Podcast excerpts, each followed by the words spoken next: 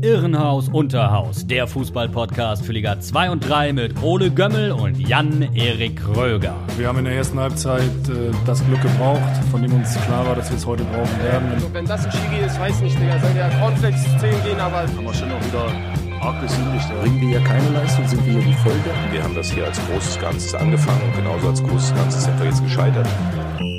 Pfefferfuhr. Ein herzliches Hallo an alle Hörerinnen und Hörer da draußen. Hier ist wieder Irrenhaus Unterhaus, euer Fußball-Podcast von und mit FUMS für die zweite und dritte Liga. Und Ole, wir beide, wir dürften heute besonders aufgeregt sein, denn wir haben mal wieder einen Gast, aber nicht irgendeinen Gast, sondern heute einen aktiven Spieler und wir freuen uns sehr, dass er die Zeit gefunden hat, heute bei uns vorbeizuschauen. Erstmal die Frage an dich, Ole, wie geht's dir denn heute? Ja, ich bin aufgeregt. Seitdem ich heute aufgewacht bin, äh, doch bisschen zittrig, aber habe jetzt äh, den ja. zweiten Kaffee intus und deswegen freue ich mich äh, ganz doll. Und bevor wir in dieses äh, wunderbare Interview gehen, äh, noch einmal ein Dank von unserer Seite aus, nämlich an Annika und Yannick. Vielleicht könnt ihr euch daran erinnern, liebe Hörerinnen und Hörer. Letzte Woche habe ich die neue Rubrik Irrenhaus Mystery eingeführt und es ging um Steven Zellner, der nach einem angeblichen Kreuzbandriss äh, nach, glaube ich, drei oder vier Spielen wieder auf dem Platz stand. Äh, Annika und Yannick haben mir geschrieben auf Instagram und haben mich aufgeklärt. Ähm, das war wohl eine Fehldiagnose. Zellner hat nur eine Teilruptur.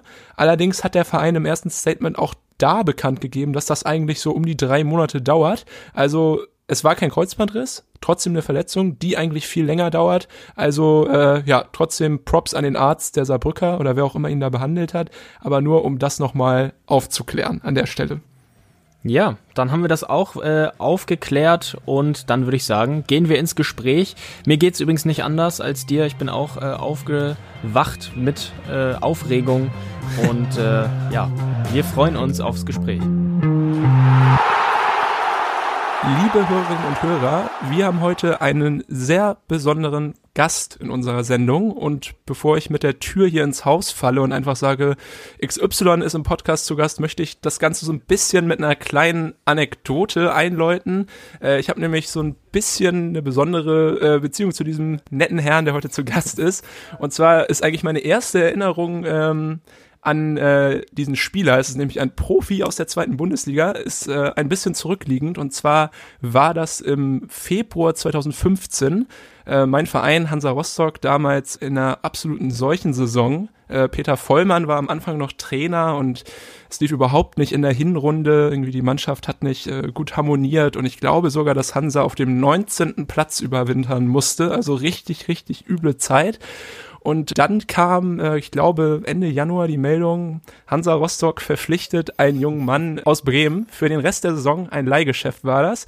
Und äh, dieser Mann war Oliver Hüsing. Und habe ich mir gedacht so, hm, okay, ich weiß nicht wirklich, äh, weiß nicht wirklich Bescheid, habe irgendwie nicht so ein, kann mir noch gar nicht, keinen Eindruck machen, weil ja, Olli hat vorher bei Bremen in der zweiten gezockt, hatte aber auch schon, glaube ich, zwei Bundesliga-Einsätze zu der Zeit. Also habe so gedacht, okay, vielleicht wird das was. Und äh, ja, er kam, sah und siegte. Ich glaube, in den ersten Spielen äh, keine Niederlage nach Weihnachten, es ging ja richtig bergauf. Und dann, meine Erinnerung, ein Auswärtsspiel in Halle.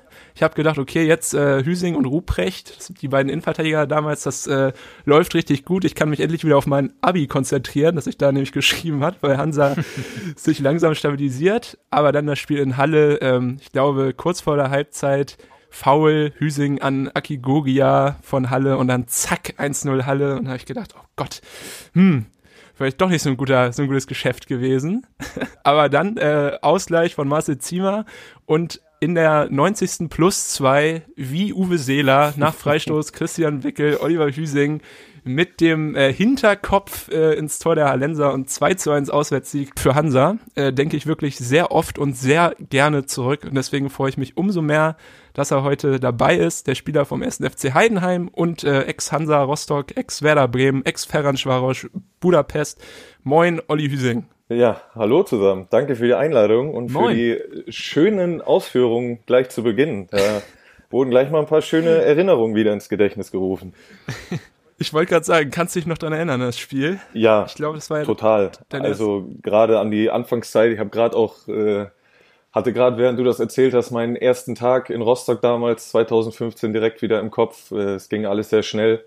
Und dann natürlich speziell noch äh, diesen Tag in Halle, verbunden mit meinem ersten Tor für Hansa. Ähm, das werde ich auch so schnell nicht vergessen, weil das sehr emotional war. Gerade auch, weil das Tor, du wirst es wissen, äh, direkt vom Hansa-Block gefallen ist. Genau, ja, du bist ja da hingerannt. Ja, ich weiß auch nicht. Ich habe am Fanradio hier auch gehangen. Ich glaube, ich weiß nicht, Arvid oder Helmer, einer von den beiden oder einer von den Auswärtsjungs, auch alles zusammengebrüllt. Ich glaube, Olli Schubert sogar, kann das sein? Äh, stimmt, ja, stimmt. Olli Schubert hat auf jeden Fall das Interview danach mit dir gemacht für, für, für Hansa äh, TV. Ja, stimmt, oh, vielleicht war, war er es sicher. Auch. Ja. ja, aber auf jeden Fall wunderschöne Erinnerung. Ich glaube, ja, jeder, der einen Verein supportet, hat äh, wahrscheinlich an so wichtigere Spieler der jüngeren Vereinsgeschichte solche Erinnerungen. Wahrscheinlich auch ihr, liebe Hörerinnen und Hörer. Bei mir ist es Olli Hüsing. Ich weiß nicht, Jan-Erik, du auch, du auch eine spezielle Erinnerung an, an Olli Hüsing oder eher, eher nur, äh, ja, mitbekommen, dass es ihn gibt bis jetzt? Ja, also ich bin ja nicht wie du Hansa-Fan. Ähm, ja, deshalb habe ich jetzt keine spezielle Erinnerung so aus dem Spiel, aber natürlich mitbekommen, dass äh, Olli Hüsing äh, in der zweiten Bundesliga spielt und mittlerweile auch trifft. Du hast ja neulich gegen Osnabrück auch äh, dein erstes Tor für Heidenheim, glaube ich, gemacht. Genau. Ähm, ja, wie, äh, wie hast du dieses Tor gefeiert? War das was Besonderes für dich? Ja, definitiv. Äh, gerade weil es mein erstes Zweitligator war und auch das erste in einem Pflichtspiel für Heidenheim ähm, konnte die Torgefahr, die mich in Rostock ausgezeichnet hat, nicht ganz mit drüber transportieren. Wurde auch schon das ein oder andere Mal vom Trainerteam darauf hingewiesen in letzter Zeit, dass es doch mal endlich Zeit wird. Und äh, ja, deshalb ist, ist auch ein kleiner Rucksack dann abgefallen. Das war schon ganz schön, dass jetzt der Knoten geplatzt ist gegen Osnabrück. Ja, glaube ich. Du sprichst schon die Saison an. Es ging ja so ein bisschen äh, holperig für dich auch los. Du hattest noch eine OP gehabt am Knöchel. Ich glaube, hat das mit deinem Knochenödem zu tun, was du da am Ende der letzten Saison, glaube ich, hattest? War das da die OP zu oder warum warst du am Anfang die ersten sechs Spieltage nicht im Kader? Ja, genau. Ich habe eigentlich seit Restart der letzten Saison hatte ich massive Sprunggelenksprobleme, Fußprobleme. Ähm, ah. ja, die wir so gar nicht in den Griff bekommen haben, habe da ziemlich lange mit rumgeeiert habe dann für die letzten Spiele, ähm, ja, bin ich nochmal in Kader berufen worden, aber mehr als, als die letzten Minuten im eigenen 16er irgendwas rauszuköpfen oder im gegnerischen vielleicht, ähm, wäre auch absolut nicht gegangen. Und äh, danach haben wir uns dann für eine OP entschieden. Deshalb äh, okay. ja, konnte ich auch die ersten, ich weiß gar nicht, wie viele Spiele es waren, bis im November rein. Auf jeden Fall habe ich ja dann nicht gespielt jetzt in der neuen Saison. Genau. Ähm, ja, aber seitdem wieder topfit. Ähm, glücklicherweise konnte ich jedes Spiel machen, bin auch sehr glücklich drüber und so schnell ist die Leidenszeit dann auch wieder vergessen. Ja, echt gut. Du hast äh, vielleicht sogar ja Glück gehabt, dass du in der Relegation nicht ran musstest gegen deinen Herzensverein Werder, weil ich habe mich so gefragt, du sagst es ja auch häufig, ich meine, das ist dein Verein, da bist du groß geworden, supportest den Verein ja immer noch. Das wäre natürlich hart gewesen, wenn du irgendwie dafür zuständig gewesen wärst, da die äh, Bremer wieder in die zweite Liga runterzukicken. Bei aller sportlicher, sportlichem Ehrgeiz, den du natürlich für die Heidenheimer mitbringst, oder? Ja, schon, aber ich muss ganz ehrlich sagen, äh, in den Momenten ist, oder es ist Heidenheim ist mein Verein und äh, der steht wirklich über allem. Und äh, muss ich dann auch leider so ehrlich sagen, da hätte ich nichts lieber getan, als äh, dann gegen Werder Bremen in der Relegation zu gewinnen und auch aktiv mitzuhelfen. Ähm, keine Frage, auch wenn es mir unfassbar leid getan hätte für, für den Verein, für die vielen Leute, die ich da kenne. Aber ähm, ja ja, äh, da hätte ich dann hätte ich dann meine persönlichen Interessen und die von Heidenheim leider ganz deutlich über den von Werder Bremen gestellt. Aber ich glaube, äh, jeder Werder-Fan und jeder, der bei Werder arbeitet, hätte das auch nur zu gut verstanden. Hm. Hast du momentan noch viel Kontakt nach Bremen? Ja, schon. Ähm, unregelmäßig, aber immer wieder mit äh, wirklich allen möglichen Leuten, die, die im Verein arbeiten, sind seins Physios, äh, mit dem Teammanager mit Flo Kofeld, ähm, mit ehemaligen Spielern. Also ganz breit gestreut ist das Feld da mit den Jungs, mit denen ich noch Kontakt habe. Oder auch mit den, ja, mit den Frauen. Meine Cousine arbeitet jetzt zum Beispiel für Werder. Also da sind die Drähte noch relativ ah, cool. heiß. Ah ja. Kofeld hatte ja sogar attestiert, dass du einer für die Bundesliga bist. Bin mal gespannt, ob du, ob du, ich weiß nicht wann es war, ich habe dieses Zitat aber im Vorfeld äh, irgendwo rausgekramt mhm. und äh, bin gespannt, ob äh, seine Prognose da noch wahr wird. Ja, Gönnen bin mir jetzt auch nicht so ganz sicher, ob er das gesagt hat, weil wir Freunde sind äh, oder ob das seine fachkundige Bundesliga-Trainermeinung no war. Keine Ahnung, aber äh, er, er, er soll natürlich recht behalten. Klar, wann, wann hat er dich trainiert? In, der, in irgendwelchen U-Mannschaften oder wo ist da die äh, Verbindung zwischen euch? Äh, er hat mich sehr häufig trainiert. Das erste Mal ähm, in der U14 als 13-Jähriger also, da war das erste Mal mein Co-Trainer. Hm. Dann in der U16 zum zweiten Mal als Co-Trainer. Dann, wann war das nächste Mal? U17 kurz, glaube ich, in der U23 als Co-Trainer unter Viktor Skripnik und Thorsten Frings. Ah, ja. Und dann wieder bei den Profis auch als Co-Trainer. Also gab einige Berührungspunkte zwischen uns. Boah, hm. ja, krass. Ja, jetzt bist du in Heidenheim, um einmal hier kurz den Bogen zur aktuellen Lage zu spannen. Mit deiner Karriere beschäftigen wir uns nachher noch ein bisschen näher. Äh, du hast echt einen guten Start in deiner Zeit gehabt in Heidenheim. Warst eigentlich, äh, nachdem du auch äh, am Anfang angeschlagen warst, direkt äh, Stammspieler, hast dann häufig die 90 Minuten gemacht und ihr hattet ja auch eine, eine super Saison.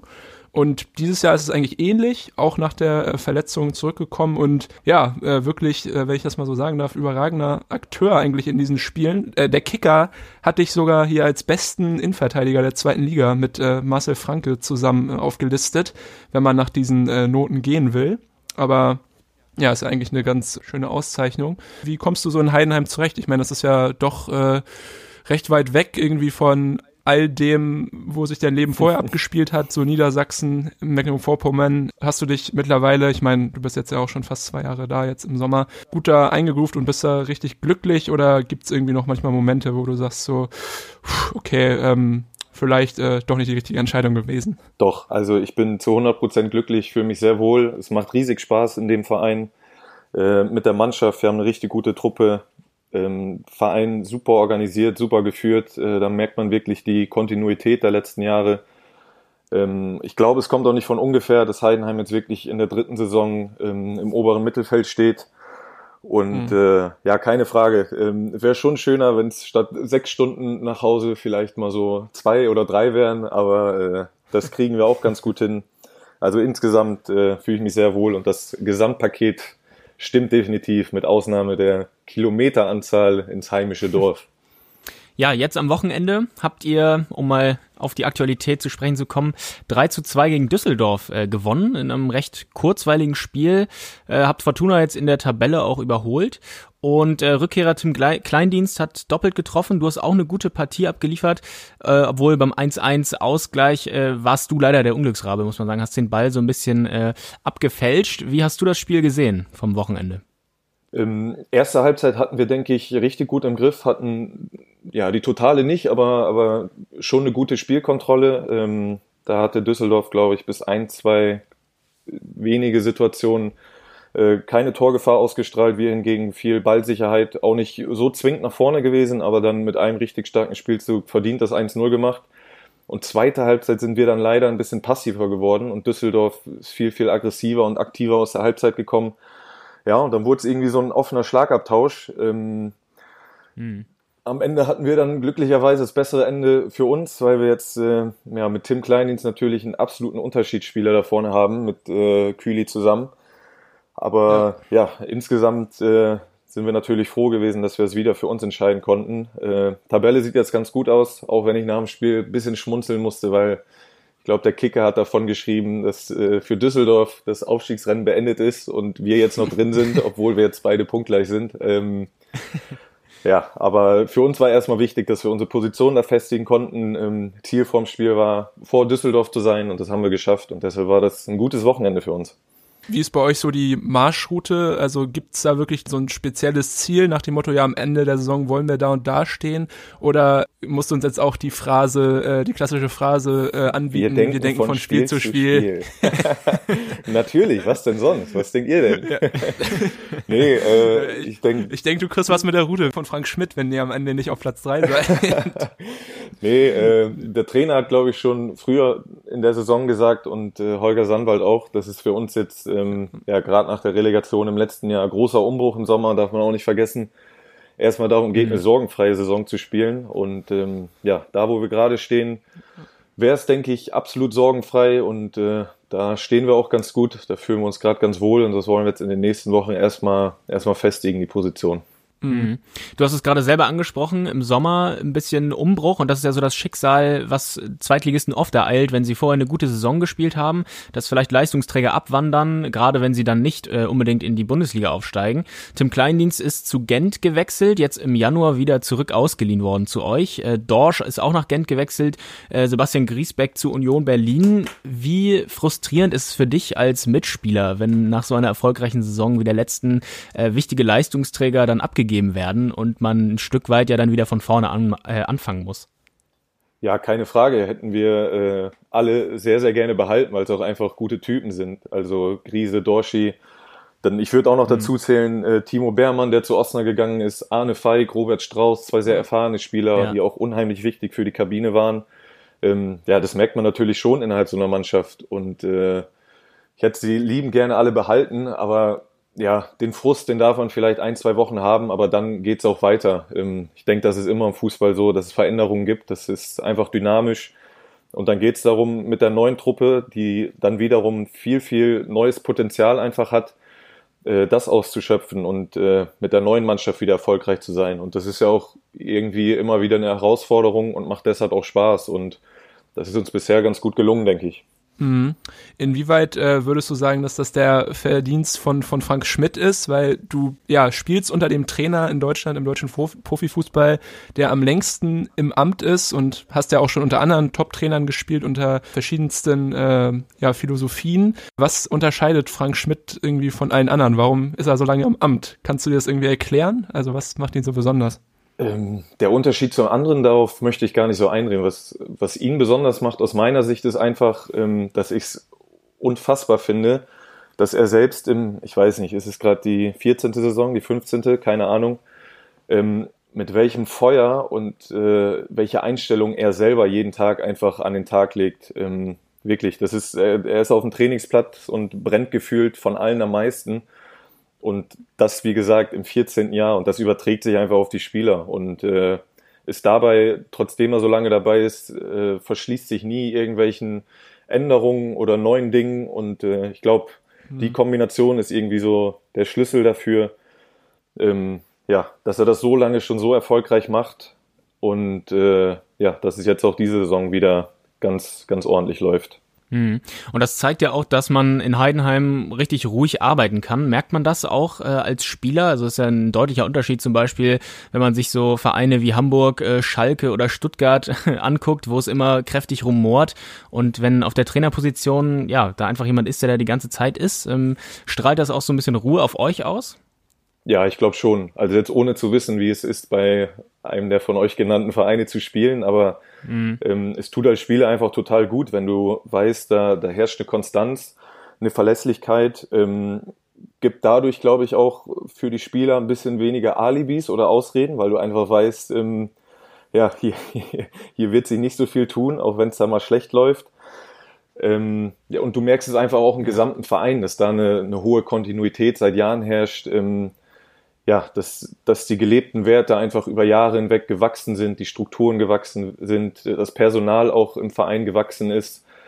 Ähm, das schlägt sich schon, schon nieder und auch einfach auf die Gesamtstimmung im Verein äh, ja, schlägt sich das nieder und das, das hilft als Spieler enorm und äh, ja, erleichtert das, das Arbeiten, das tägliche Arbeiten auch.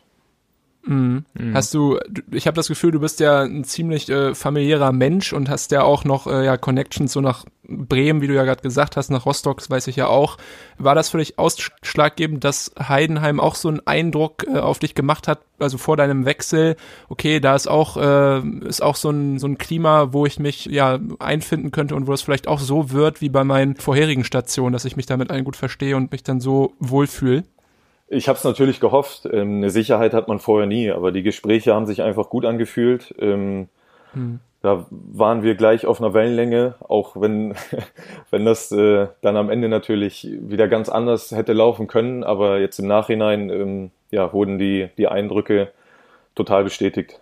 Dann würde ich mal sagen, spulen wir mal ein bisschen zurück auf deine äh, ja, Jugendzeit bei Werder. Würde ich gar nicht so doll eingehen wollen.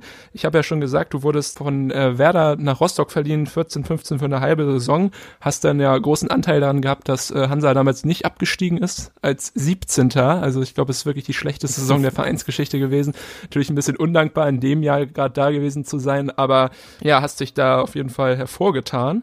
Ich weiß gar nicht, äh, ob Hansa es im Sommer versucht hatte, dich da irgendwie noch äh, fest zu verpflichten. Auf jeden Fall hat Bremen das nicht mit sich machen lassen und du hast dann noch eine weitere Saison bei Werder gespielt, in der zweiten Mannschaft, glaube ich, auch äh, recht viele Drittliga-Einsätze gehabt dort. Und dann, ja, gibt's so einen kleinen Break. Dann bist du nach Ungarn gewechselt zu Ferencváros, dem damaligen ja, Top-Team unter Trainer Thomas Doll. Ähm, erzähl mal, wie ist das eigentlich zustande gekommen? Ähm, ja, muss ich vielleicht ein bisschen ausholen. Also ich habe ja, die ganze Jugendzeit bei Werder verbracht. Ich bin mit elf Jahren schon zu Werder gewechselt von meinem Heimatverein BV Büren und ja, war dann da wirklich bis zu den Profis. Ähm, also eine sehr, sehr lange Zeit. Dann kurz ein halbes Jahr Hansa Rostock, was sehr gut lief. Ähm, und dann wollte mich Werder unbedingt zurück. Da gab es dann auch ein paar interessante, konkrete Sachen aus der zweiten Liga schon. Ähm, ah, okay. Werder dann aber ganz klar gesagt, äh, wir bauen hier auf dich, ähm, wir wollen dich hier als Innenverteidiger Nummer drei aufbauen. Ähm, ja, und mit der Perspektive äh, war es natürlich für mich klar, dass ich bei Werder bleiben möchte.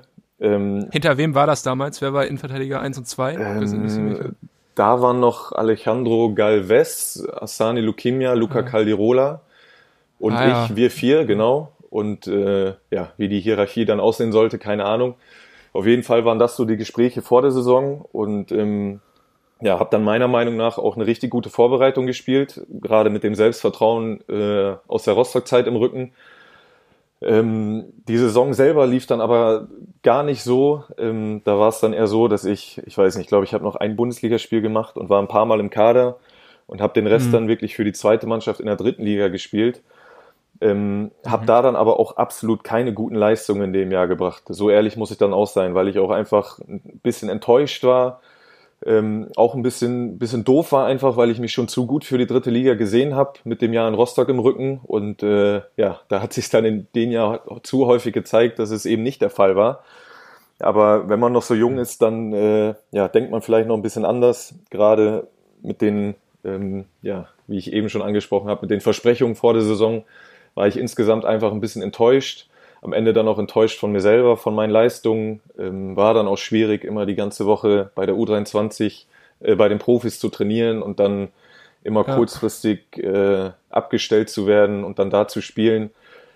Ja, war insgesamt irgendwie kein glückliches Jahr und da war ich dann auch am Ende des Jahres irgendwie enttäuscht und wollte einfach mal was ganz anderes machen. Hab dann, wie gesagt, weiß nicht, elf, zwölf Jahre nur Werder Bremen gesehen, mit Ausnahme von Rostock und hatte dann auch nicht die ganz großen Möglichkeiten in Deutschland, ähm, weil ich eben kein gutes Jahr gespielt habe in der dritten Liga. Da hätte ich vielleicht noch ein bisschen Krass, spekulieren ja. müssen auf irgendwas in der zweiten Liga. Ähm, und für die dritte Liga habe ich mich dann nach wie vor irgendwie zu gut gesehen. Ähm, war mhm. auch ein bisschen arrogant wahrscheinlich zu dem Zeitpunkt, aber wie gesagt, war ein bisschen jung mit den Erfahrungen aus Rostock und dem Jahr dann wollte ich irgendwie mal was ganz anderes machen und Budapest äh, wollte mich ein Jahr vorher schon haben, ähm, haben mich dann extra einmal eingeflogen, damit ich mir das alles angucken durfte und äh, ist wirklich ein absoluter Top-Verein. Die Bedingungen vor Ort sind Wahnsinn. Ähm, das Trainingsgelände ist riesig mit eigenem Restaurant für die Spieler, wo es den ganzen Tag was zu essen gibt. Äh, super Kraftraum, weiß nicht wie viele Trainingsplätze. Der Verein hat eine Riesentradition, viele Fans, neu gebautes Stadion. Ähm, dann haben sie uns damals die Stadt gezeigt an der Donau und so. Und das hat dann schon ein bisschen Eindruck gemacht. Und ich hatte dann einfach mal Bock auf was komplett Neues. Wollte mal, wollte mal raus aus der Komfortzone Bremen. Ja, und habe mich dann dazu entschieden. Ihr wart ja so eine kleine deutsche Enklave da. Es waren ja auch noch andere Jungs dabei. Ähm, hat das, äh, war das auch ausschlaggebend, dass du dann da äh, hingehst? Weil ich glaube, es wäre sicherlich doch eine größere Überwindung gewesen, wenn du jetzt gewusst hättest, okay, ich bin hier wirklich der einzige, das einzige Einhorn, was hier irgendwie nicht aus äh, Ungarn kommt oder aus den umliegenden Ländern? Ja, auf jeden Fall. Also ähm, als ich gekommen bin, war ja nur Florian Trinks schon da und zwei Österreicher und im Trainerteam waren natürlich viele Deutsche. Ähm, ja, aber das Flo da war, das hat es mir schon erleichtert.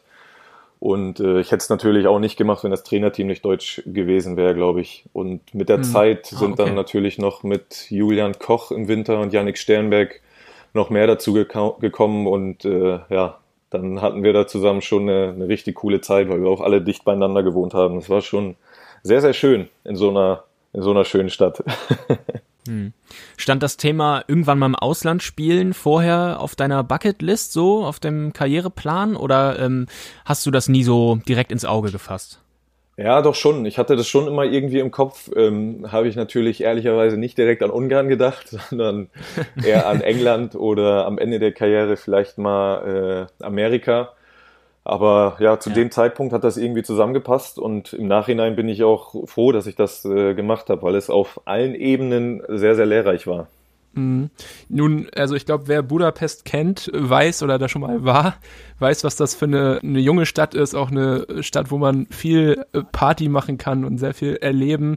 Hattest du Zeit dafür, während dieses Jahres auch irgendwie so das Nachtleben so ein bisschen abzuchecken mit den deutschen Jungs auch oder war es da auch krüppelhart jeden Tag äh, stundenlanges Training? Ja, also in erster Linie steht immer das Sportliche, das ist ja keine Frage. Na ähm, klar, na klar. Die professionelle Antwort jetzt, na klar. Nee, äh, alles, alles zu seiner Zeit, wie immer. Ähm, also wir haben das Nachtleben auch äh, genossen. Nicht, nicht so oft, aber wenn dann richtig. Ähm, kann, mich, kann mich erinnern an einen Abend, da haben wir das äh, Derby gegen Uipest, was da äh, wirklich, äh, ja, wo es um enormes Prestige geht, ähm, wo es auch richtig auf den Rängen zur Sache ging. Das haben wir in Uipest 1-0 gewonnen und äh, da kam der Präsident direkt danach auch in die Kabine, hat gesagt, äh, zu dem und dem Zeitpunkt, an dem und dem Ort seid ihr alle da und ich bezahle euch den ganzen Abend. Äh, das hat dann schon sehr viel Spaß gemacht. Und äh, da hatten wir dann auch eine, eine ganz coole Siegesserie und da waren wir schon häufiger mal raus. Ähm, ja, also ich, ich glaube, ich habe da sehr viel mitgenommen. Äh, sportlich sowie auch vom Nachtleben. Das hat schon, hat schon alles gepasst. Sehr gut. Äh, hat dann nach dieser Zeit oder während dieser Zeit in Ungarn bei dir irgendwie so ein, ja, so ein bisschen persönliche Entwicklung stattgefunden, weil du hast gesagt, davor warst du so ein bisschen, äh, ja, arrogant, äh, vielleicht, äh, genau, hast dich zu gut für die dritte Liga gefühlt. Hast du da irgendwie vielleicht in der Zeit irgendwie mehr über Selbstreflexion, über deine Karrierepläne so nachgedacht und dann vielleicht dann am Ende gesagt, okay, vielleicht ist es doch äh, ein guter Weg, nochmal äh, in der dritten Liga anzufangen. Du warst ja zu dem Zeitpunkt auch noch jung, weiß ich nicht, 24, 23. Ja. Und das nochmal so zu versuchen oder was war da ausschlaggebend? Ähm, ja, die Zeit an sich war einfach total lehrreich, weil äh, zum einen habe ich mal eine andere Kultur kennengelernt, äh, gemerkt, dass das, wie man selber so aufwächst, äh, nicht die eine Wahrheit ist, dass es auf dieser Welt ganz viele verschiedene Wahrheiten gibt und äh, dass man dafür einfach offen sein muss. Äh, ich habe gelernt, wie es ist, selber mal der, der Fremde, der Ausländer in der Kabine zu sein, der nicht viel versteht, ähm, der nicht weiß, worüber alle lachen, wenn alle lachen. Äh, War das unangenehm manchmal? Am Anfang auf jeden Fall. Ähm, ja. Wie gesagt, du sitzt in einer Kabine zwischen gestandenen ungarischen Nationalspielern und äh, hm. die lachen alle über irgendwas und, und du sitzt da wie das Küken in der Ecke und hast keine Ahnung worüber. Ähm, hm. Ja, das stärkt schon und dann auch auf dem Platz sich in der Liga durchzusetzen, ähm, wo auch sehr, sehr hart gespielt wird, war auch nicht immer einfach für mich, aber äh, habe dann auch meine Spiele gemacht und äh, habe in der Zeit aber dann trotzdem gemerkt, wie, wie dankbar man sein kann, überhaupt auch äh, in Deutschland äh, dritte Liga zu spielen wo du einfach eine enorme Aufmerksamkeit hast, äh, geile Stadien, geile Fans. Ähm, das ist in Deutschland schon was Besonderes. Und um nochmal auf das zurückzukommen von eben, hat mir das Jahr in Ungarn dann, glaube ich, schon gezeigt, wie besonders es auch ist, einfach dritte Liga zu spielen. Ähm, weil man da eben teilweise auch nur vor, weiß ich nicht, 2000 Leuten manchmal in einem Stadion spielst, wo du denkst, äh, ja, das ist vielleicht Kreisliga in Deutschland weil mhm. da eben noch nicht alles so gut äh, von der Infrastruktur her ist, bei einigen Vereinen. Bei anderen ist es äh, absolutes Top-Niveau. Aber ja, das waren einfach insgesamt viele Erfahrungen, ähm, die mich äh, da bereichert haben und äh, die mich definitiv als Mensch und als Spieler nach vorne gebracht haben. Hm. Du hast es gerade selber angesprochen, das Spielniveau. Wie würdest du das im Vergleich zu jetzt, zur zweiten Bundesliga äh, sehen in Ungarn? Äh, ganz schwierig, weil das Gefälle sehr groß ist. Ähm, wenn ich an unsere Mannschaft denke, ich habe es ja eben schon gesagt, viele ungarische Nationalspieler. Ähm, mhm. Mit dem größten Konkurrenten Videoton, ich glaube Feherwa heißen sie jetzt, oder auch Honvet, da sind schon äh, viele sehr, sehr gute Spieler. Ähm, das hat definitiv Zweitliganiveau. Ähm, die ganzen unteren Mannschaften, die haben gegen uns dann immer sehr viel gemauert und sich an eigenen äh, 16er gestellt. Ähm, okay. Da war es dann ein bisschen weniger. Aber solche Quervergleiche sind ja eh immer schwer, weil, keine mhm. Ahnung, ist eine andere mhm. Liga, müsste man mal gegeneinander spielen. Ich weiß es nicht. Aber ähm, das Gefälle in der Liga war schon sehr groß. Ich glaube, das, glaub, das hat Hansa das nicht sogar gemacht, irgendwie ein Testspiel gegen Ferencvaros, oder es stand zumindest mal im Raum, glaube ich. Aber ich weiß nicht, ob es hier stattgefunden hat. Weiß ich nicht. Aber es war auch wegen Thomas Doll, da gab es ja auch noch so eine, so eine Connection da. Ja, das stimmt. Das halt jetzt alles nicht mehr. Aber ja, dann äh, habt ihr eine echt erfolgreiche Saison gespielt. Du hast auch äh, einige Einsätze gehabt, ich glaube 19 insgesamt. Seid sogar äh, Pokalsieger geworden. Warum dann nicht noch ein Jahr dran gehängt, sondern wieder den Rücken gekehrt und zurück nach Deutschland äh, gekommen? Ähm, ja, zum einen einfach der Wunsch, wieder in Deutschland spielen zu wollen. Ähm, und zum mhm. anderen bin ich mit dem Trainer, waren wir nie so ganz auf einer Wellenlänge. Ähm, das war fast ja. von Anfang an so. Ähm, mhm. Möchte ich jetzt auch gar nicht unbedingt näher drauf eingehen, aber ähm, es war dann einfach nach einem Jahr Zeit für eine Veränderung sagen wir es so.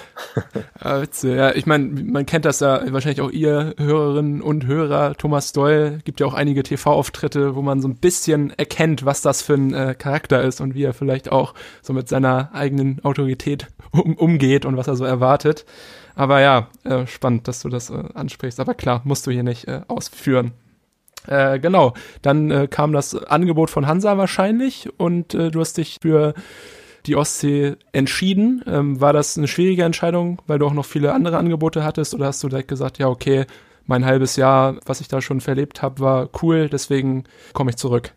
Äh, es gab zu dem Zeitpunkt schon einige Angebote, aber für mich war wirklich von Anfang an klar, ähm, dass ich wieder für Hansa spielen möchte, weil ich dann auch einfach äh, ja, zu einem Verein wollte oder an den Ort wollte, wo ich mit großer Wahrscheinlichkeit wusste, dass ich mich zu 100 Prozent wohlfühle, ähm, dass ich mit hoher Wahrscheinlichkeit funktionieren werde und äh, hatte dann auch relativ früh in, in der kurzen Sommerpause in Budapest, äh, wir hatten glaube ich nur nach dem Pokalspiel eine Woche frei und in der Zeit habe ich mich dann direkt mit Pavel Dotschew im Ostseestadion äh, getroffen und danach war das für mich eigentlich klar. Im, danach musste ich dann nochmal wieder zurück nach Budapest weil äh, ich ja noch ein Jahr Vertrag hatte und da ging es dann noch um, hm. um die Abfindung und wie wir das alles regeln. Das hat sich dann leider noch ein bisschen gezogen, aber für mich war die ganze Zeit klar, dass, äh, dass ich zurück zur Hansa möchte und äh, im Rückblick war das auch äh, eine der besten Entscheidungen, die ich bisher getroffen habe.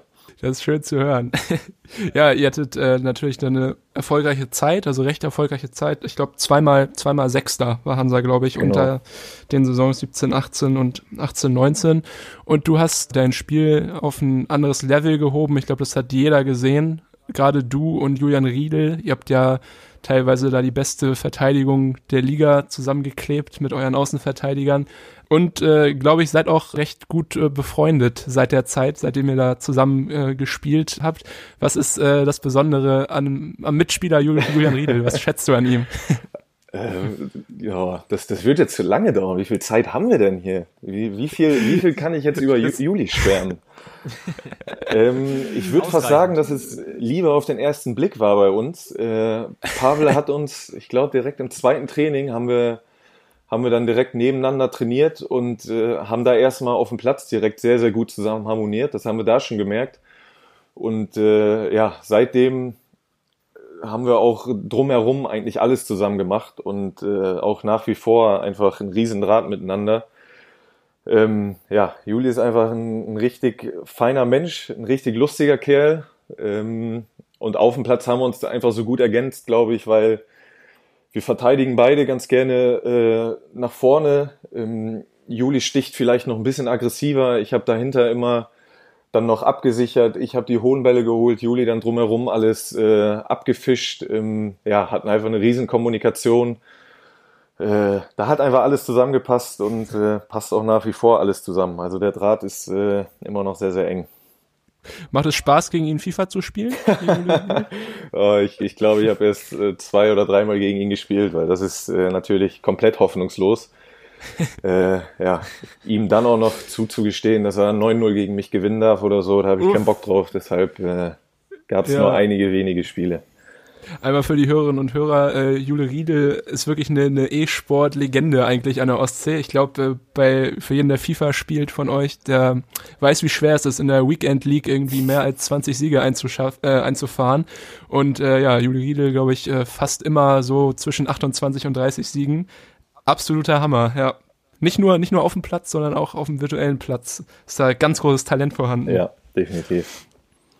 Nee, aber äh, cool. Das hat man auch immer gemerkt, irgendwie, dass in den äh, Jahren, auch wenn natürlich in der dritten Liga ja immer eine mega hohe Kaderfluktuation eigentlich jedes Jahr äh, ansteht, dass äh, wenigstens so dieses Grundgerüst in den zwei Jahren mit ja dir und Juli Riedel so die Mannschaft so ein bisschen zusammenschweißt und deswegen wahrscheinlich auch dafür gesorgt habt, dass ihr über weite Strecken da wirklich äh, stabil äh, gespielt habt.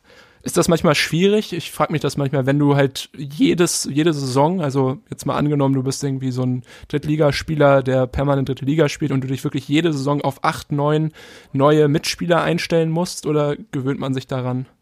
Äh, es ist definitiv schwierig und ich persönlich glaube, der langfristig erfolgreichere Weg ist, wenn man da eine Kontinuität reinkriegt und äh, ja, mhm. auch nicht bei jeder ersten Unzufriedenheit dann die Spieler loswerden möchte. Ähm, ich glaube, dass Mannschaften, die, die langsam und stetig äh, einfach zusammen wachsen, auf Dauer den größten Erfolg haben. Und ich glaube, das haben auch teilweise die Aufstiege der letzten Jahre immer wieder gezeigt. Und äh, ja, um bei Hansa zu bleiben, glaube ich, dass äh, da jetzt auch eine Entwicklung in diese Richtung stattgefunden hat, äh, die vielleicht schon dieses Jahr dann endlich äh, die Früchte tragen könnte. Wir drücken die Daumen. Aber jetzt mal aus Spielerperspektive, ich meine, du sagst gerade, Kontinuität ist sinnvoll, soll ein Verein anschreiben, aber als Spieler würdest du ja auch wahrscheinlich nicht sagen oder sagen ja ganz wenige so, ich unterschreibe hier bei einem Verein irgendwie länger als zwei Jahre, weil ja viele einfach die dritte Liga zu Recht natürlich auch immer noch als Sprungbrett sehen ähm, zu, ja, zu höheren Gefilden. Wie kann ein Verein das kompensieren, frage ich mich häufig. Also, weil es ist ja nun mal leider so, dass, dass halt diese diese äh, Jungs, die halt wirklich so drei, vier Jahre da bleiben, die gibt es, gibt es halt nicht. Und ja, eigentlich kann man das ja nur mit einem NLZ, wo halt irgendwie die Leute äh, herkommen, die dann sich irgendwie ganz dolle mit dem Verein identifizieren und vielleicht länger bleiben, kompensieren. Oder hast du da irgendwie eine Lösung? Nee, ich gebe dir recht, das ist total schwierig, gerade in der dritten Liga, aufgrund ihrer Besonderheiten. Ähm, aber ich glaube trotzdem, dass du das als Verein noch mehr forcieren kannst, indem du einfach äh, ja, frühzeitig dran bist, frühzeitig Verträge verlängerst. Ähm, da geht's dann vielleicht auch gar nicht immer um so viel Geld, weil ähm, ja, in der dritten Liga verdienst du ja sowieso nicht die Unsummen, ähm, mhm. indem du den Spielern da einfach klar eine Perspektive aufzeigst, ähm, indem du mit anderen Faktoren punktest, eben damit, dass du äh, viele Spieler zusammenhältst bei so einem Verein, indem du einen klaren Plan aufzeigst. Ich, wie gesagt, ich gebe dir nochmal recht. Ich glaube schon, dass es schwierig ist, aber ich glaube schon, dass man es äh, mehr forcieren könnte und mehr in die Richtung gehen könnte. Auch mit, ja, mit vielen äh, weichen Faktoren einfach vielleicht. Hm. Ich habe mal eine Frage. Du musst jetzt überhaupt keine Zahlen nennen oder so, aber das interessiert mich. Du hast gesagt, in der dritten Liga verdient man keine Unsummen. Wenn du jetzt dein Leben lang in der dritten Liga kickst, als Drittligaspieler, so weiß ich nicht, zwölf Jahre optimalerweise, ähm, was würdest du schätzen? Irgendwie, wie, wie lang kann man nach der Karriere von diesen Einnahmen noch leben? Irgendwie ganz normal? Oder geht es das gar nicht? Kommt darauf an, wie viele goldene Steaks ich mir dann pro Woche kaufen würde. nee, ähm, ja, das ist auch ist schwierig, glaube ich, weil in der, auch ja. in der dritten Liga ist das Gefälle natürlich auch äh, sehr, sehr hoch. Ähm, Echt? Okay. Ja klar, also da gibt's natürlich äh, absolute Topverdiener, aber gibt's dann auch viele Jungs, die die nicht so viel verdienen. Ähm, ja, schwer zu sagen. Hängt dann auch alles vom, vom Lebenswandel ab, davon, glaube ich, ja. äh, wie du das Geld anlegst oder investierst. Ähm, deshalb kann ich da jetzt keine allgemeingültige Aussage treffen. Also klar kann, verdient man absolut super. Ich meinte das mhm. jetzt eher so im Sinne von, mhm. äh, dass man da jetzt nicht wie ein Bundesliga-Profi verdient und es deshalb schon verstehen kann, da wirklich Jahr für Jahr versucht, das Beste rauszuholen und deshalb auch keine langfristigen Verträge vielleicht unterschreibt. Hm. Thema Zukunft, wo wir gerade dabei sind, ist ein interessantes Stichwort. Äh, du studierst noch nebenbei Sportmanagement. Und ähm, erstmal, wie schwierig ist es, wenn man neben Training, Spielen und Regeneration dann auch noch äh, Zeit zum Studieren finden muss? Ja, schon nicht immer ganz einfach. Ähm, mir persönlich tut's aber hin und wieder sogar gut, dass ich dann mal andere Gedanken habe, ähm, wenn ich eine Hausarbeit schreibe, eine Präsentation vorbereite, äh, wenn ich dann nicht immer an das, an die Aktualität äh, im Verein denke, an das nächste Spiel, ähm, hilft mir teilweise sogar eher klar. Es ist hin und wieder auch nervig, wenn du dann wirklich was schreiben musst oder was vorbereiten musst, aber das hat jetzt zum Glück ein Ende, weil ich äh, gerade jetzt am März anfange, Masterarbeit zu schreiben und äh, das Thema ah, ja. dann zeitnah hoffentlich auch irgendwann erstmal beendet ist. Krass. Ja. Was hast du, hast du schon ein Thema? Ich bin gerade noch in der, in der Themenfindung. Also wenn ihr Ideen habt, dann äh, ja, Gerne Sportmanagement, Sportmanagement machst du, ne? Um genau. das kurz einmal hier äh, zu erwähnen. Wann hast du dich, äh, ich meine, du musst ja auch schon Bachelor haben, wenn du halt den, die Masterarbeit jetzt bald schreibst. Wann hast du dich äh, dazu entschieden, halt auch irgendwie mit diesem Studium für die Karriere nach der Karriere vorzusorgen? Wann hast du damit begonnen? Uh, sehr, sehr früh. Ich glaube, mit dem Bachelor bin ich 2014 angefangen. Der hat dann oh, okay. auch ziemlich lange gedauert. Den Abschluss habe ich 2019 gemacht. Also fünf Jahre habe ich mir mhm. Zeit gelassen. Ähm, ja, und dann bin ich, habe ich direkt den Master jetzt hinterher gemacht und äh, ja, hoffe, dass das auch erfolgreich wird. Hab noch keine Ahnung, was ich da am Ende mitmachen möchte, machen kann, aber äh, wollte erstmal eine gesunde Basis legen. Mhm. Okay, also perspektivisch natürlich äh, dem, dem Sport erhalten bleibst du wahrscheinlich durch diesen, durch diesen Studiengang. Oder ist das äh, nur, oder ist hauptsächlich BWL-lastig. Also ich kann mir gar nicht unter Sportmanagement jetzt gar nicht so viel vorstellen, außer halt, du wirst später Manager irgendwo bei einem, bei einem Sportclub. Ja, also Stand jetzt würde ich mir schon wünschen, im Fußball zu bleiben und darauf zielte eben dieser, dieser Master im Sportmanagement äh, jetzt auch total ab. Ähm, BWL vorher ja, war eher so eine Grundlage für betriebswirtschaftliche Kenntnisse. Ich glaube, die helfen in allen Bereichen, aber das jetzt geht schon spezi sehr spezifisch da rein. Ähm, kann ich mir jetzt auch sehr gut vorstellen, aber schwierig, da irgendwas zu planen, jetzt gerade. Klar. Ich meine, du hast ja hoffentlich auch noch ein paar Jahre, die du dir darüber Gedanken machen kannst, was du dann irgendwann mal nach der Karriere äh, machst. Genau, das hoffe ich auch sehr stark. Du hast gerade gesagt, manchmal äh, ist der Kopf ziemlich voll mit Gedanken an den nächsten Spieltag, an den vergangenen Spieltag, ans Studium. Ich habe gelesen oder wir beide haben auch gesehen, Jan-Erik und ich, du äh, machst Yoga und äh, liest. Äh, ist das für dich so der perfekte Ausgleich oder, oder gibt es da noch andere Dinge, die irgendwie total wichtig sind in deinem Tagesablauf, damit du so ein bisschen ausgeglichen bleibst einfach? Ja, die beiden Dinge gehören definitiv dazu. Äh, das Studium gehört dazu. Ähm, ja, es gibt so viele verschiedene Dinge, die, die außerhalb des Fußballs auch Spaß machen. Ähm, die versuche ich einfach hin und wieder einzustreuen. Äh, einfach Dinge, die einem gut tun. Die variieren auch immer wieder von Zeit zu Zeit. Ähm, aber ich denke, es ist schon definitiv wichtig, das, das richtige Verhältnis von An- und Entspannung zu finden im Fußball. Mhm. Ah ja, und, und du guckst Stromberg. Das ist auch der Podcast, der Podcast hier sehr, sehr, sehr großer Fan davon. Ja, Deswegen. ich auch. Da sagte was. Ja, Lüsing im genau. Büro. Ein Hund im Büro. ja, sehr, ja, ja, sehr gut. Ja, sehr gut. Ähm, welchen Stellenwert hat denn für dich äh, Social Media in deiner Freizeit? Nimmt das auch ein bisschen Raum in deinem Privatleben ein? Oder Privatleben kann man eigentlich gar nicht sagen. Ist ja kein Privatleben. Ist ja geläsern so ein bisschen, äh, die Welt im, in, in sozialen Netzwerken. Aber wie intensiv beschäftigst du dich mit sozialen Medien? Äh, mittlerweile sehr, sehr wenig, muss ich sagen. Ähm, ich hatte auch mal eine Phase, gerade zu Rostocker Zeiten, wo ich da aktiver war äh, weil es einfach auch sehr viel Spaß gemacht hat mit der, mit der riesen Fanbase. Ähm, aber jetzt mittlerweile sind auch so viele Themen drumherum, dass ich da jetzt äh, weniger aktiv bin. Äh, natürlich schaue ich auch zu häufig äh, rein, aber selber aktiv bin ich äh, aktuell eher wenig.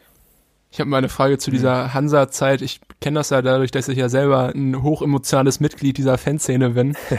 äh, weiß ich ja, dass das ja bei Hansa-Fans sehr häufig große Liebe und dann aber auch manchmal großen Zorn gibt. wenn halt so Fanszenen und gerade so große Fanszenen wie die Rostocker so doll involviert sind in das ganze ähm, Spielgeschehen, äh, ist es nicht manchmal auch so ein bisschen eine Last, da dann zugebombt werden, zu werden mit irgendwelchen Nachrichten? Oder ja, gewöhnt man sich da einfach dran, wenn man permanent damit konfrontiert ist? Äh, Last absolut gar nicht. Äh, mir hat es immer riesen Spaß gemacht. Ähm, na klar, es ist viel angenehmer, wenn du gewinnst und dann, dann hagelt es Zuspruch, als äh, wenn du dann, weiß ich nicht, paar Mal verlierst und dann auch mal nicht so schöne Nachrichten kriegst, das ist natürlich klar. Äh, ja, wie immer, solange es im Rahmen bleibt, äh, ist es vollkommen in Ordnung und gehört dazu. Leider ist es mittlerweile häufig nur noch so, dass es nur noch ganz schwarz gibt und ganz weiß. Ähm, das sind keine schönen Entwicklungen. Äh, leider schwierig, gerade im Internet in, in, Griff zu kriegen, in Griff zu kriegen aufgrund der, der Anonymität. Ähm, ja, habe ich das Rezept auch noch nicht für gefunden. Äh, ja, ich war bei Hansa natürlich auch in der in der luxuriösen Situation, dass ich äh, ein ganz gutes Standing hatte und habe deshalb nicht so viel Negatives abbekommen.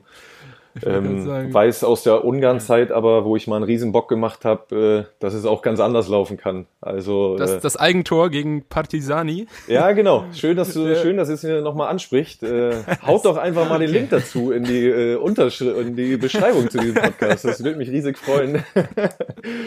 nee, aber wie gesagt, da habe ich auch die andere äh, Seite der Medaille erfahren. Ähm, ja, ist dann natürlich nicht so schön. Keine Ahnung, gehört irgendwie mit dazu. Ich würde mir einfach wünschen, wenn es nicht ganz so viel schwarz und nicht ganz so viel weiß wäre. Ja, mhm. aber so als persönliches Sprachrohr für irgendwelche Meinungen oder so benutzt du jetzt soziale Medien auch nicht äh, unbedingt, oder? Nee, äh, habe ich zu Hansa-Zeiten auch mehr gemacht. Ähm, weiß ich gar nicht. Liegt jetzt gerade auch daran, dass, glaube ich, das drumherum bei mir noch viel los ist. Der Masterstudiengang ist sehr, sehr fordernd. Ähm, ja, bin da auch noch ein bisschen zwiegespalten. Äh, weil man, glaube ich, als Sportler schon eine Vorbildfunktion hat und ich finde es auch richtig, zu die diversen Themen einfach seine Meinung zu sagen. Ähm, mhm. Zu diversen Themen vielleicht dann auch nicht. Ähm, schwierig, bin ich mir selber noch nicht so ganz sicher, was da der richtige Weg ist. Ich finde es, also ich glaube, es ist schwierig, weil du hast ja egal für welchen Verein du spielst, immer äh, auch in der Fanszene halt ein komplett äh, unterschiedliches Meinungsbild, eine unterschiedliche Demografie. Die Leute haben alle eine eigene, also eine andere Meinung. Und wenn du halt als Fußballer äh, dich halt positionierst irgendwie, dann kriegst du ja immer aus irgendeinem Lager da Hate. Und deswegen.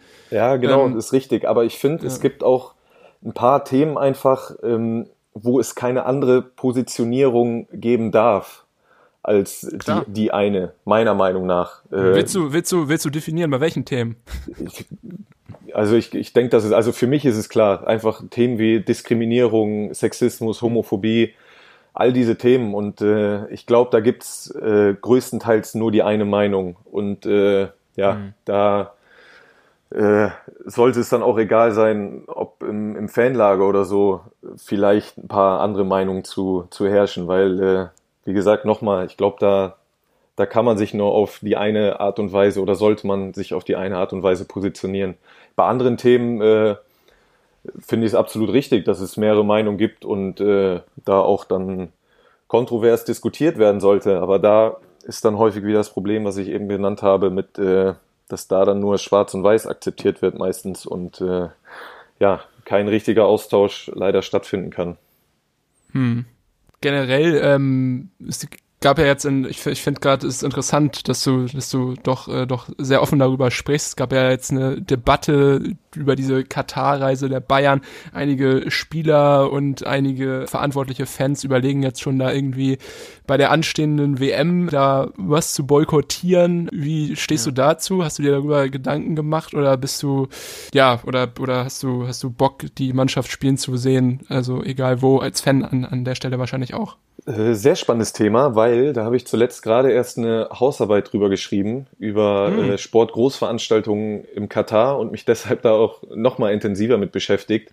Ja, hier Glück gehabt, dass ah. ich das angesprochen habe. Äh, ja, ähm, ja, ein Wespennest hier. Ja, wirklich. Äh, also ich finde wirklich, äh, ja, nicht bodenlos, ist zu, zu krass, aber dass auch so ein Verein wie Bayern äh, ja da gar nicht mit interagiert und das gar nicht zum Thema macht, was in dem Land wirklich für menschenunwürdige Zustände herrschen. Ähm, ich könnte jetzt einige aufzählen. Das finde ich halt total befremdlich und äh, für so einen Weltklasse-Verein wie Bayern, äh, ja, das geht eigentlich gar nicht.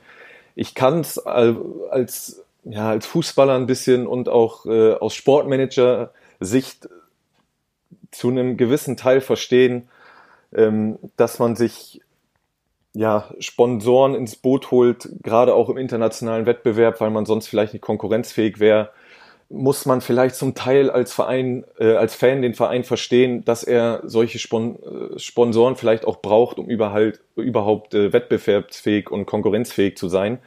Äh, das kann ich zu einem gewissen Teil nachvollziehen, aber ich verstehe es dann absolut nicht, dass man als Verein da nicht transparent damit umgeht und äh, ja, den Verein vielleicht ähm, die Gründe darlegt, warum man das macht. Ähm, Im Gegenzug vielleicht versucht, Dinge auch bei dem Kooperationspartner anzustoßen. Ähm, mhm. Ja, da einfach transparenter ist. Vielleicht, weiß nicht, wenn, wenn Bayern durch das Engagement da oder durch die Zusammenarbeit vielleicht Sie machen es, aber versuchen trotzdem Zustände vor Ort zu verbessern, weil sie eben scheinbar enge Drähte dahin haben das wäre ja schon mal ein Fortschritt, wenn man äh, nicht ganz auf die Kohle da verzichten kann. Aber ja. Ähm, mhm. ja, wenn man eigentlich ehrlich ist, geht das nicht. Auch, auch die WM, ähm, eigentlich, eigentlich darfst du da nicht spielen, wenn man sich die mhm. Begleitumstände anguckt. Äh, Gerade bei der WM nicht. Mit den Stadienbauten, ähm, ja, einfach mit den Bedingungen, ja. die in Katar herrschen, äh, geht das eigentlich gar nicht. Wie gesagt, verstehe nicht, warum man da als Verein nicht noch transparenter agiert und trotzdem versucht, irgendwie ähm, mehr rauszuholen aus diesen Kooperationen, dass man sagt, ey, ja, Sponsoring schön und gut, aber wir wollen auch, dass ihr das und das äh, anschiebt und verbessert. Und ich bin mir sicher, dass das funktionieren könnte. Und dass dann die Fans auch mehr äh, Verständnis für solche Sachen hätten. Glaube ich auch. Mhm. Ich finde auch immer, dass, dass halt Vereine auch ihre Spieler ja in so eine blöde Lage bringen. Weil klar, ich meine, die sind angestellt bei diesem Verein, die spielen für diesen Verein, wahrscheinlich egal da, wo sie halt eingesetzt werden. Und äh, ist natürlich dann auch blöd, irgendwie jetzt direkt Spieler damit zu konfrontieren. Ja, sag mal, warum spielst du Spieler XY eigentlich da, wo Verbrechen an der Menschheit äh, verübt werden? Und ja, die dann ja meistens auch keine guten Argumente dafür haben und deswegen halt am Ende gar nichts sagen. Und das ist irgendwie unbefriedigend für die, für die Fans und ich glaube auch für die Spieler selbst, weil sie sich da halt aufgrund dieser Abhängigkeiten des Vereins an irgendwelchen Sponsoren auch nicht so wirklich zu äußern dürfen einfach. Ja, total. Du hast es gesagt, du bist halt auch Angestellter und ähm, ja. ja, als Spieler hast du dann natürlich auch immer ein bisschen Respekt davor, wie das bei deinem eigenen Verein wirkt, ob das Auswirkungen hat. Ähm, ja, und sagst deshalb vielleicht auch nicht immer das, was du eigentlich sagen möchtest. Hm. Hm. Ja, aber umso interessanter, dass du einen Blick über den Tellerrand äh, ja, wagst und äh, ja, dich auch mit solchen Themen beschäftigst. Das ist äh, sicherlich eine gute Sache. Bevor wir dich ähm, hier entlassen, ähm, ist es Tradition, dass wir mit unseren Podcast-Gästen zum Abschluss immer ein kleines Spielchen spielen. Und äh, in deinem konkreten Fall haben wir uns mal drei Fragen überlegt, äh, in denen es konkret um deine Profikarriere geht. Das sind so, stundenlang haben wir äh, recherchiert. Du. ja, genau. Ja, da geht's einfach äh, so ein bisschen um deine Karrierestation. Ähm, drei Fragen, wenn du Lust hast, würden wir die gerne stellen. Wir sind sehr gespannt, ob du die Antworten weißt. Sehr gerne. Alles klar. Dann fange ich mal an mit der ersten Frage. Und zwar, wer glaubst du ist der torgefährlichste Spieler, mit dem du je zusammengespielt hast? Drei Antwortmöglichkeiten gebe ich dir. Okay. Nummer eins, Niklas Füllkrug. Antwort Möglichkeit B, Pascal Breyer. Und die dritte Möglichkeit, Stanislav Šestak. Also es geht hier um Karriere-Tore, wer in seiner Karriere genau. die meisten Tore geschossen genau. hat. Äh, zählt nur der Profibereich. Genau, der Jugendbereich zählt nicht, sonst wäre Passi Breyer da, glaube ich, über sämtliche, äh, auf jeden Listenplatz eins. Okay, Niklas Füllkrug, Pascal Breyer und Stanislav Schestak. Ich weiß gar nicht, wie man es ausspricht. Ey. Ja, äh. ähm, Sestak, Schestak. Ich würde jetzt fast sagen C, weil ich sonst nicht wüsste, warum ihr ihn mit reingenommen habt. ja, das ist absolut richtig. Ja. Haben wir ihn genommen, weil wir gedacht haben, ja, ist ein, ist ein großer Name noch in Deutschland wegen seiner Bochumer Zeit. Also genau. deswegen eigentlich. Aber okay, ja, warst du sehr, sehr Zu offensichtlich, ja. Zu offensichtlich. Sehr gut. Sehr gut. Ja, wie viel, wie viel Tore, Hagen? Äh, 158, äh, wenn wir richtig liegen. Aktuell, ja.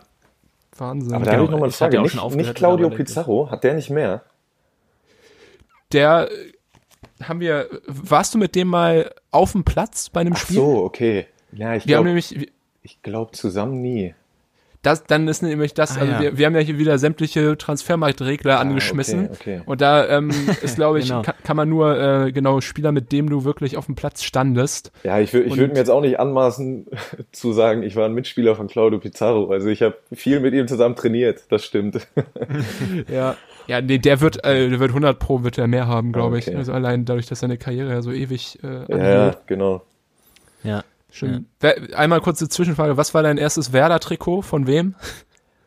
Äh, auf dem ersten stand Hüsing, ganz, ganz Ah, cool. Auch früh. gut. Ähm, und danach war es Nelson Haido Valdez, weil ich früher ein riesen Ah, Fan ja. von dem war. Weil ich den immer so geil fand, wenn er eingewechselt wurde und so unfassbar viel frischen Wind ins Spiel gebracht hat. Ähm, Cool. Das fand ich, fand ich cool. Und danach habe ich mal von Flo Kofeld das DFB-Pokalfinal-Trikot von Frank Baumann geschenkt bekommen. Uff. Keine Ahnung, wie er rangekommen ist, aber das hat auch Aus noch der- einen guten Aus Platz der damit. Double-Saison oder von welchem DFB-Pokalsieg?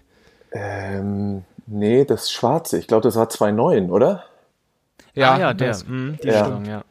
Das habe ich Krass, auch noch. ja, Ja. Mit Diego, der, ja, das war auch eine richtig geile Mannschaft, die Werder da hatte. Ja, fand ich auch. Gut, deine nächste, die nächste Frage äh, zielt auch so ein bisschen äh, ab auf deine äh, Vergangenheit und auf deine Werder-Vergangenheit. Äh, mit wem deiner bisherigen Mitspieler hast du die meisten Spiele ähm, zusammen auf dem Platz absolviert? Mit Manon Busch, mit Marcel Hitzner oder mit Torben Rehfeld? Okay, mit Hilse bei Werder und bei Hansa, Ja, Buschi bei Werder und jetzt die ganze Zeit. Ich würde sagen Manon Busch. ja das stimmt. Aber das ist Wieder richtig. Das ist knapp. Ähm, Marlon Busch, 91 Partien, Stand, okay, wir müssen da Stand, Stand äh, Januar, glaube ich, Mitte Januar. Wir planen das hier ja schon so ein bisschen länger mit dir. mit, aber mit Marcel Hitzner, äh, Mittlerweile ein paar mehr, ja. ge- 86. Ähm, Oh, das ist wirklich knapp. Ja, genau, habt ihr ja auch die, die Jugend äh, zusammen durchgemacht. Ich glaube, Hitzner spielt jetzt in, in Brentford, glaube ich, in der, Genau, in England, ja. der hat es nach England äh, geschafft. Hast du irgendwie äh, Kontakt zu ihm oder ist das äh, eher nicht so dolle zwischen euch? Äh, zu Hilse einfach wenig Kontakt, aber nicht, weil es Ja. nicht so dolle ist, sondern. Nee, sorry, das war blöd ein- formuliert. Einfach, weil, äh, ja, ist ja ganz normal, denke ich, dass man nicht mit jedem danach wöchentlich hin und her schreibt. Ja, klar. Ähm, ja, zum Geburtstag gratulieren wir uns, aber ansonsten eher weniger. Aber wir haben uns immer gut verstanden. Ja. Und Torm Rehfeld 6 und, äh, nee, 63 Spiele. Auch, äh, 60 sogar. mittlerweile ist er bei Elversberg. Und äh, Torben Rehfeld habe ich das letzte Mal auf dem Junggesellenabschied von Dr. Tobias Duffner äh, gesehen. und daran kannst du dich noch erinnern? An die ersten Stunden, ja. Ja, mal schauen, ob du dich auch noch dran erinnern kannst, äh, gegen welchen Spieler du die meisten Spiele bestritten hast als Gegner. Und zwar die drei Möglichkeiten A. Mark Haider, B. Marvin Wanicek oder Nummer C. Bentley Baxter Bahn. Uh, zählt da der Jugendbereich mit rein? Da, ja. Okay, war das jetzt schon ein Hinweis von euch? Bentley Wexter Bahn, der hat beim HSV gespielt, ne? Das war eine, eine gute Sherlock-Frage von dir. Ja, ne? ähm, boah, da muss ich ein bisschen drüber nachdenken. Wanicek, wo hat denn der in der Jugend gespielt? Das weiß ich gar nicht.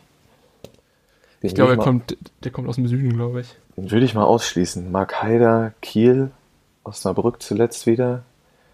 Bentley Wexter Bahn, Halle, HSV-Jugend. Und Wobei bei Pauli war er auch. Bei Pauli auch. Ja, unfassbar. Pauli, Hansa, HSV, das ist ja äh, gegen, Das geht gar gegen nicht eigentlich. Naturgesetze, das ja. geht eigentlich gar nicht. Aber wenn er jetzt aufsteigt, dann ist es natürlich mit St. Pauli alles vergessen, würde ich mal sagen. Das auf jeden Fall. Ist jetzt schon vergessen. Der ist so ein, auch ein geiler Spieler einfach. Also, Ja gut. Ähm, Mark Haider oder Bentley Wexter Bahn? Puh. ist auch ultra knapp. Ja, oder? Ja, so viel sei gesagt. Ich weiß gerade nicht, wie oft ich in der Jugend gegen Bentley Wexer Bahn gespielt habe. Oder in der U23. Jetzt, ich muss mich entscheiden, ne? sonst wird das zu lang hier alles. Ja, ja. schneiden wir raus, schneiden wir alles raus. Dann das kommt sag- dann nachher wie aus der Pistole geschossen. Genau. Äh, ah, Mark Haider. Ah, knapp daneben. Ja. Bentley Baxter Bahn. Du hast äh, zwischen den beiden geschwan geschwankt. Äh, Bahn zehn Spiele und Mark Heider neun. Also wirklich äh, Ah, hauchdünn. Hoffentlich kommen Ja. nächste Saison noch ein paar Spiele gegen Bahn dazu. Ja, ich würde mich freuen. Ja, Ja. möglich ist es.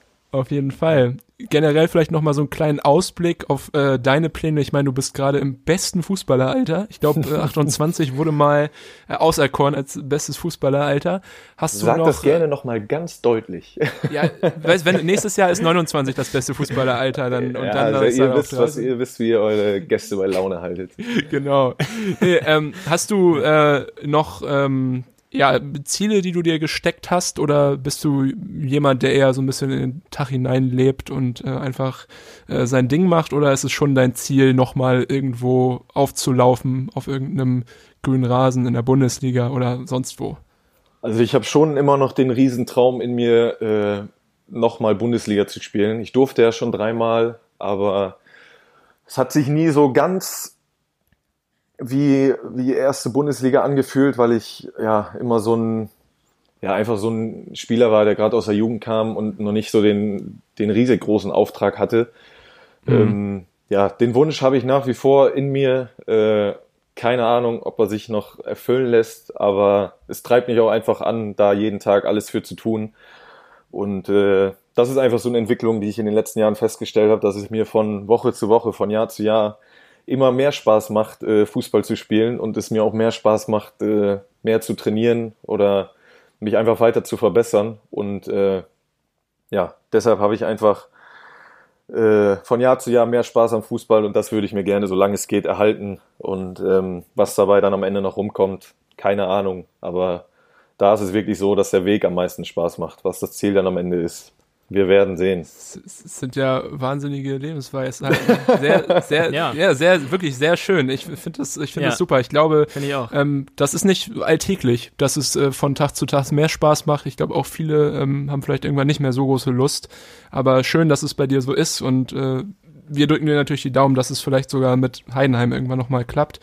Und äh, wenn nicht, schön. dann vielleicht über andere Wege. Mal schauen. Gut, Jan-Erik, äh, ich würde sagen, wir haben die Stunde voll. Wollen ja auch Ja. hier die Öhrchen von unseren Hörerinnen und Hörern nicht zu sehr strapazieren. Danken dir ganz, ganz doll, Olli, dass du hier den, den Anfang gemacht hast und als erster Profi zu uns ins Irrenhaus, wie es ja so schön heiß gekommen ist. Ja, danke hoffe- euch für die Einladung. Es hat dir auch ein bisschen Spaß gemacht. Sehr viel. Genau. Und äh, ja, letzte Worte, wie immer, Hagen Kröger. Ich bitte, ich bitte Sie. ja, vielen Dank. Ich bin wie immer sehr gerührt und ähm, ja, ähm, Olli, vielen Dank auch nochmal von mir und äh, wir wünschen dir für deine langfristigen Ziele alles Gute, hoffen, dass du sie erreichst und erstmal an diesem Freitag ähm, viel Glück und Erfolg gegen Würzburg. Äh, in Würzburg spielt Oh, oh. der Freitag 18.30 Da hat sich, da hat Ähm, sich jemand nicht vorbereitet. Da hat sich jemand nicht vorbereitet. Gelbe Karte, fünfte gelbe, Jan-Erik. Ah, ja. Deinem Böse. Team, deinem Team Jetzt ist wünschen alles wir natürlich dennoch den Sieg. die gute Vorbereitung, den guten Eindruck, den wir hier gemacht haben. Jetzt So wird ein ein- Sie wissen, dass ich Stromberg gucke und gegen wen ich am meisten gespielt habe, aber, Aber sowas nicht. nicht, dass ich gelb gesperrt Unfassbar. Ja, ich weiß nicht, wie ist es im Moment? Ja. Kannst du, bist du äh, mit dabei oder jetzt wegen Corona auch nicht ähm, mit dabei? bin. Äh, ich habe tatsächlich heute unseren Teammanager gefragt, ob wir irgendwas drehen können, aber äh, keine Chance, weil äh, ja, lässt, lässt die aktuelle Situation einfach nicht zu. Also dann netter Abend, äh, mit Fieberabend auf der Couch. Ja, ist schrecklich vom Fernseher. Echt Katastrophe. Ja, das, das, das da, für, für, für, für Leute, die Profis sind, wahrscheinlich wirklich. Für uns Ja. ist es das Wunderbarste, was es gibt. ja. Alles klar. Ja. Nee, dann äh, genau, vielen, vielen Dank und äh, ja, vielleicht bis bald. Hoffentlich. Dankeschön.